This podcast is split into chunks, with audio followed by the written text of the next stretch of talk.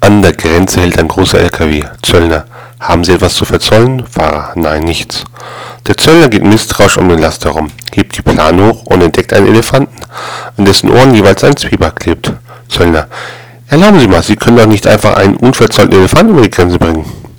Fahrer. Das vielleicht nicht. Ich werde mir doch auf mein Zwiebackgeld rausschmieren können, was ich will.